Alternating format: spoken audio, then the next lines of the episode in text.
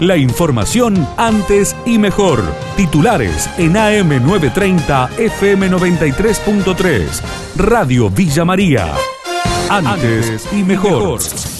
Presentarán ante la justicia el listado de las personas que estén aisladas en Villa María. Así lo confirmó nuestro emisor, el secretario de Gobierno Municipal, Eduardo Rodríguez. En eso debo reconocer que hay cierta resistencia de eh, un grupo de, de personas que debería estar aislados y no, no ha cumplido con esa, con esa obligación. Pero en el transcurso de la mañana vamos a estar poniendo a disposición de la unidad judicial, eh, porque nos excede la capacidad de control a, a, nuestros inspectores, vamos a poner a disposición de la unidad judicial la lista de personas aisladas para, bueno, para colaborar con el control que debemos hacer y tratar de que la inconducta de algunos pocos no nos lleve al sacrificio del resto. Desde el municipio vamos a tratar de llevar adelante el, mayor control posible dentro de lo que es nuestra competencia. Vamos a, tener una reunión con, con, los bolicheros, vamos a tratar de estar hisopando en el ingreso de, de algunos lugares. La responsabilidad de los controles, ya sea cuando se exigía una dosis más hisopado, luego se exigían las dos dosis que terminan siendo el pasaporte sanitario, que es lo que hoy como concepto nuclea esa, esa situación, es a cargo de quien eh, organiza la fiesta, de, del propietario del local, del organizador, si lo tiene concesionado. ¿sí? Nosotros haremos un control al azar de quienes están dentro de la actividad, dentro del boliche, ya sea al aire libre o en un espacio cerrado.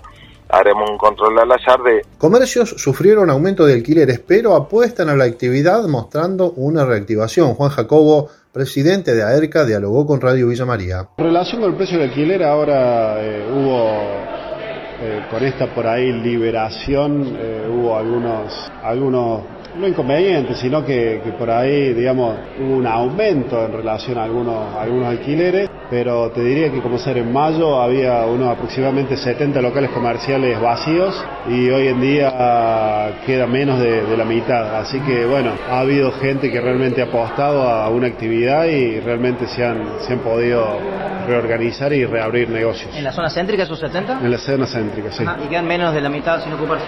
Menos de la mitad. Bueno, eso habla de la reactivación. Sí, una reactivación. Sí, a nivel general se ve, se ve una, una buena reactivación. Preocupa la cantidad de casos en Río Tercero, los detalles en el informe del colega Aníbal Muñoz. Explotó el coronavirus en la jornada de ayer. Se detectaron 71 casos, 62 de los mismos en el testeo que se hizo oficialmente en la Plaza San Martín y que se va a reiterar en el día de hoy. Los restantes se detectaron en el hospital provincial y en el ámbito de la salud privada. Lo cierto es que se ha triplicado la cantidad de casos activos en pocas horas y la positividad ya supera el 20%. Es decir, que una de cada cinco personas es detectada como positiva. Si bien no existe aún un informe oficial escrito a modo parte de prensa que se distribuye en los medios, hubo declaraciones por parte de la secretaria de Salud Pública Silvina Cisneros. La funcionaria indicó que casi todos los nuevos casos serían Omicron, teniendo en cuenta la rapidísima propagación de contagios. Mesa de Navidad o afuera o adentro. ¿Cómo estará el tiempo para esos días? Gerardo Barrera, meteorólogo, dialogó con nuestra emisora. Para la franja central del país hay una, un cierto nivel de incertidumbre, podríamos decir, entre comillas, porque eh, justamente hoy vamos a seguir con este calor, para mañana también todo el día con calor hasta el momento del atardecer. Ahí va a, a cambiar el viento al sector sur y eso va a empezar a traer algunas nubes no se trata de una situación generalizada en cuanto a ocurrencia de tormentas, lluvias y chaparrones, pero ya para eh, llegando prácticamente a las 12 de la noche y en lo que es la madrugada del el 25, seguramente algunos sectores de la región tengan algún chaparroncito, alguna lluvia, algún aguacero de esos que caen rápidamente y se van. Alerta en Córdoba por el exponencial crecimiento de casos. Gabriela Barbás, secretaria de Salud y Promoción de la Salud, dialogó con Radio Villa María. En realidad nos preocupa el aumento de casos ya de estas últimas semanas, ¿no es cierto?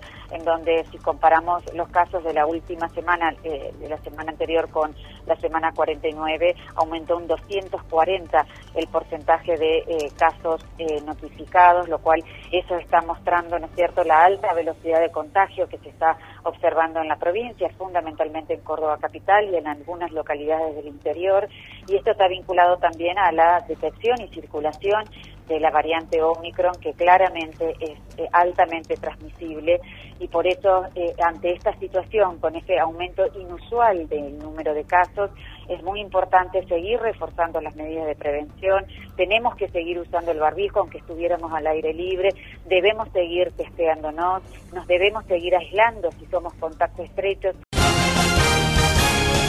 La información de Villa María y la región. AM930, FM93.3. Radio Villa María. Antes y mejor.